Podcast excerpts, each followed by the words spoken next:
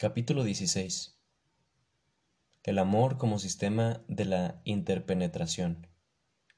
Del libro El amor como pasión de Niklas Luhmann. Las prolijas exposiciones de los cambios formales de la semántica del amor deberán ahora ser compendiadas desde puntos de vista teoréticos sistemáticos.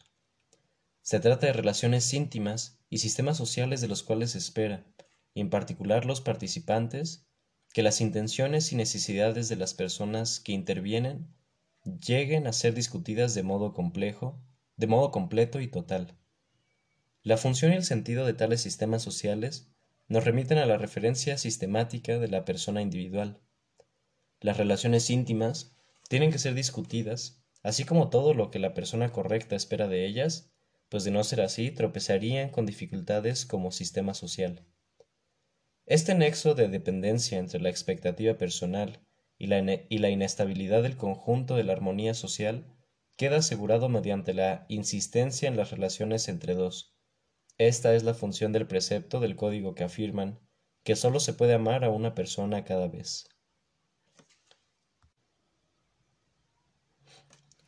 Si nos extendemos más sobre el, sobre el sistema personal del individuo, hay que continuar preguntándose qué significa la intimidad para el sistema ambiente, relaciones de la persona en calidad de individuo. Aquí es importante establecer una diferencia que gana en importancia en las sociedades complejas con relaciones sistemáticas ampliamente diferenciadas. Hay que distinguir las relaciones de un sistema como su ambiente de las relaciones del sistema con los sistemas individualizados en su ambiente. El ambiente del sistema adquiere su unidad, como siempre sectorial, por el propio sistema. Los sistemas en el ambiente del sistema, por el contrario, deben su unidad a sí mismos. El ambiente pertenece al ambiente pertenece todo aquello sobre lo que el sistema no puede disponer como reproducción autorreferencial, es decir, cualquier otro sistema. Los otros sistemas son suplementarios y, a diferencia del ambiente en su conjunto, están caracterizados por un modo propio de reproducción autorreferencial. El medio ambiente es para el sistema el otro abstracto. Otros sistemas, por el contrario, son para el sistema por sí mismos los otros determinados. Esta, diferencia es resultado del desarrollo evolutivo. Se agudiza para distintos sistemas de modo diverso.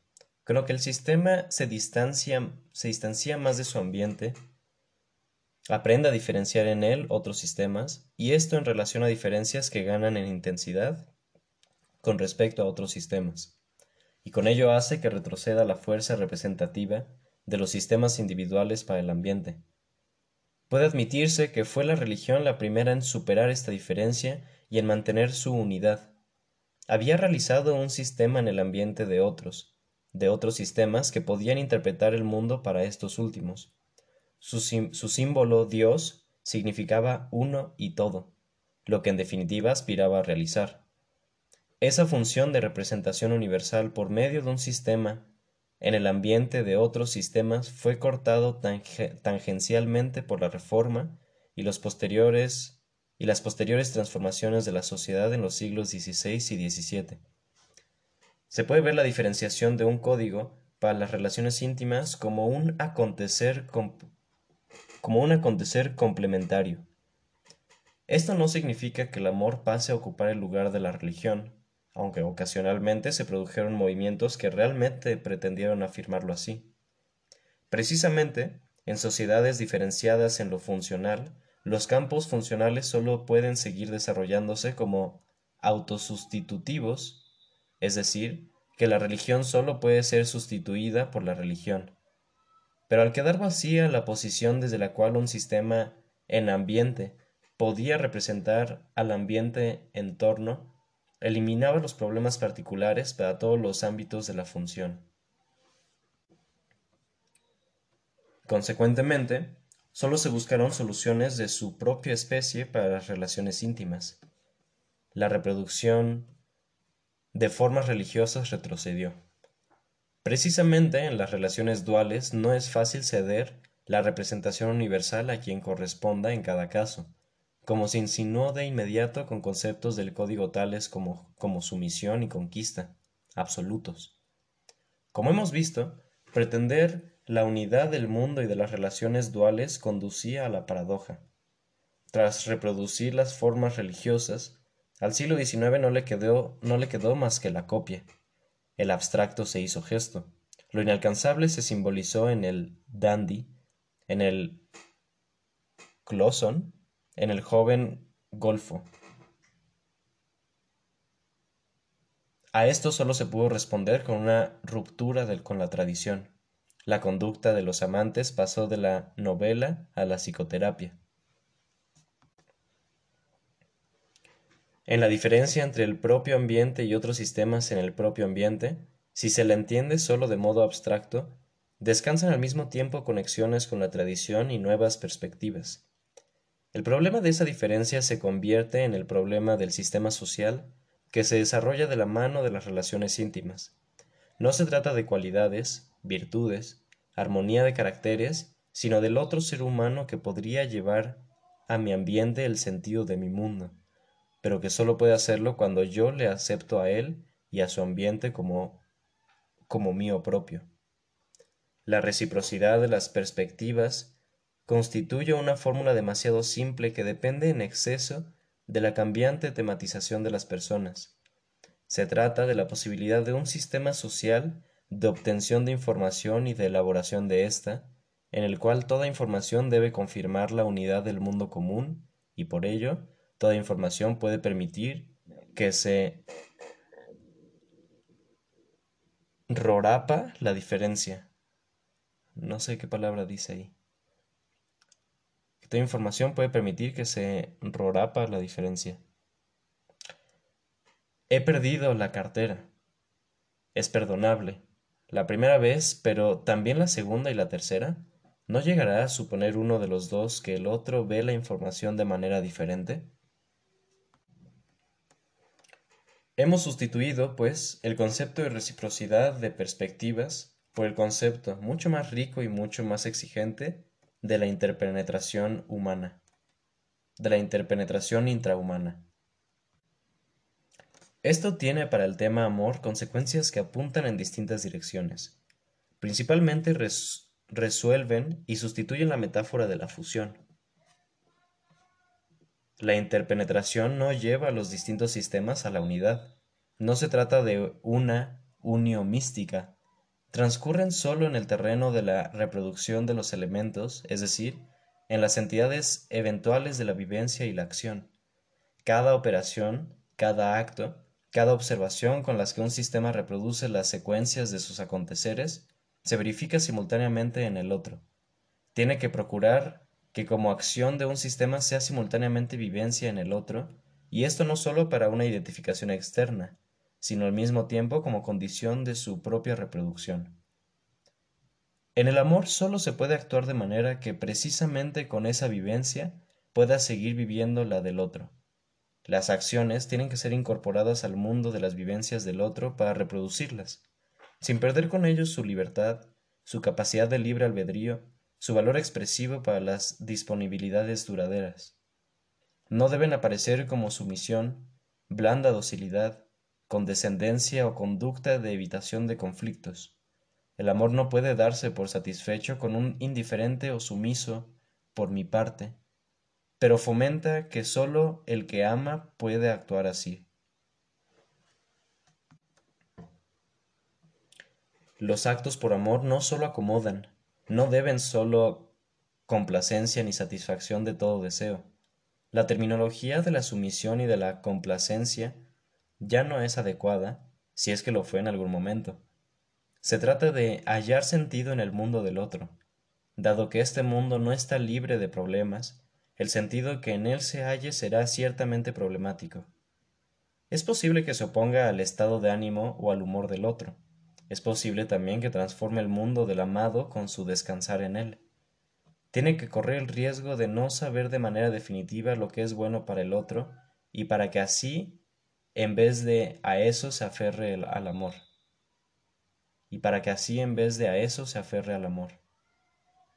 Hmm. En su fundamento activo, como comprensión sensorial, el amor dirigido hacia el mundo de otro sistema modifica con su ejecución aquello que observa. No puede ser mantenido a distancia, sino que se hace a sí mismo parte integrante de su objeto, y este objeto nos, nos permanece quieto, y este objeto no permanece quieto, sino que hace suya la operación, participa en ella y a su vez la transforma. El ser vivido por el otro se convierte en componente de la reproducción operativa. La autorreproducción y, y la reproducción ajena se mantienen separadas de acuerdo con los contextos del sistema, pero se realizan uno actu. Al menos en tanto y durante el tiempo en que la relación de interpenetración dirija las vivencias y la acción. Cada compañero puede, naturalmente, intentar librarse de ella, pero ese librarse se realiza también en la sincronización de las relaciones íntimas. Esto se ha presentado con el ejemplo del final de unas relaciones amorosas, y de ello se ha extraído la consecuencia, que parece extraña a primera vista, de que el que aún amaba estaba obligado a declarar concluido el amor. La marquesa de M pudo hacerlo. E-, Eleanor no.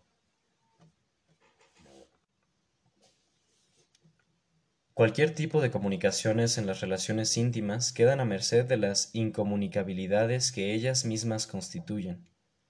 Hemos mantenido esto como punto de vista descubierto y encubierto del siglo XVIII, pero también se aclara con ayuda del concepto de interpenetración.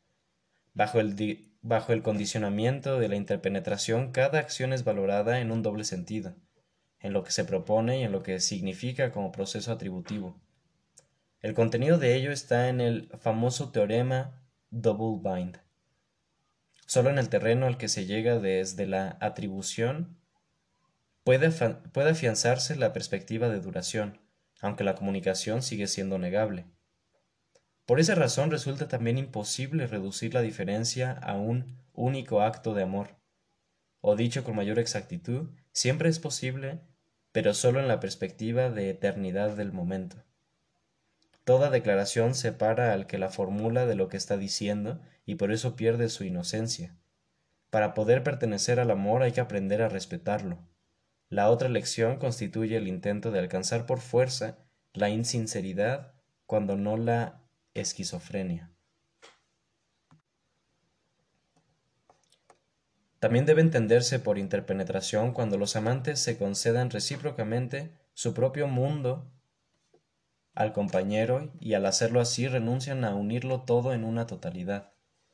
La universalidad de la referencia sensorial del amor no necesita ni tampoco puede abarcar todas las vivencias y acciones reales, exactamente como en la universalidad de la relación sensorial, de la religión o del derecho, no hay nada que sea irrelevante por su propia naturaleza, tampoco existe una, obligatoriedad de hacer concordar cada paso con el código. Sólo cuando se renuncie a ello será asequible la universalidad en su estricto sentido. Sólo quien aún hoy día piensa de acuerdo con la novela y el romanticismo podrá sorprenderse al saber que los amantes no conceden excesiva importancia al tópico de shared activities y shared values and goals. Cuando esto se confirma cuando esto se confirma, se dispone de un punto de apoyo para afirmar que los pensamientos y sensaciones reales sobre el amor son mucho más maduros de lo que prescribe la semántica tradicional.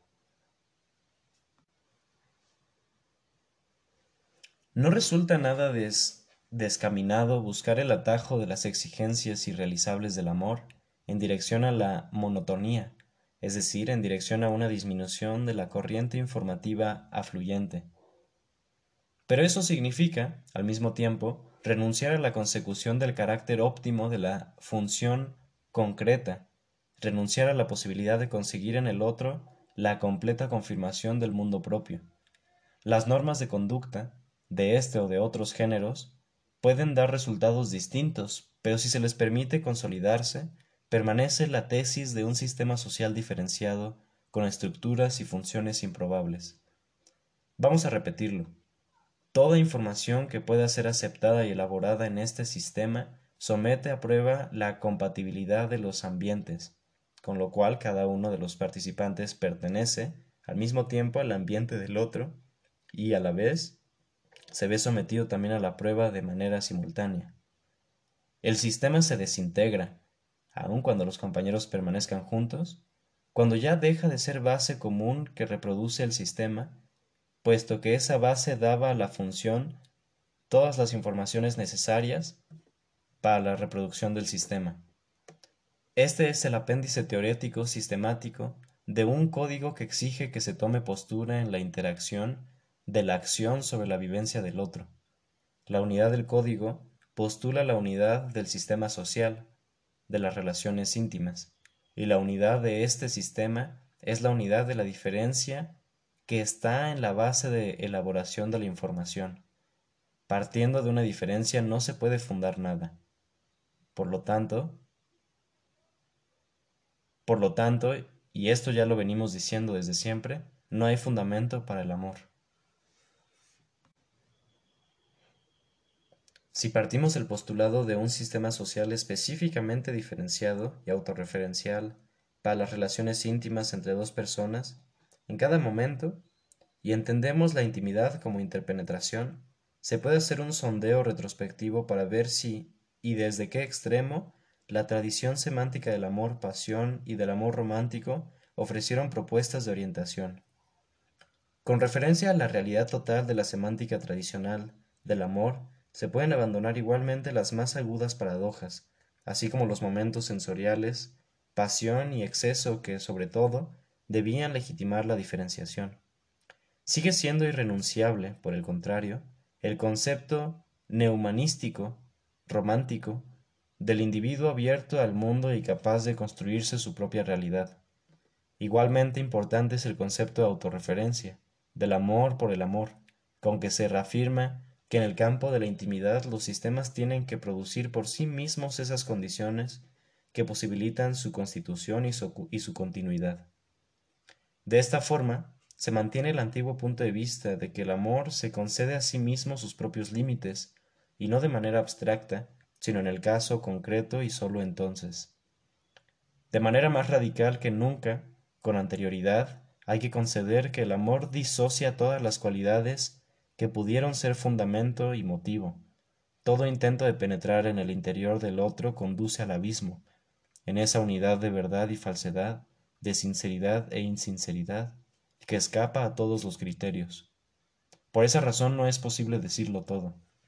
La transparencia solo se da en las relaciones entre sistema y sistema, por decirlo así, de la mano de la diferencia entre sistema y ambiente, que constituye el sistema. El amor solo puede ser esa transparencia en sí mismo. Y continúa. Un rostro frente al cual uno ya no es sujeto, solo referencia inconcebible y firme. De Friedrich Rudolf Holl.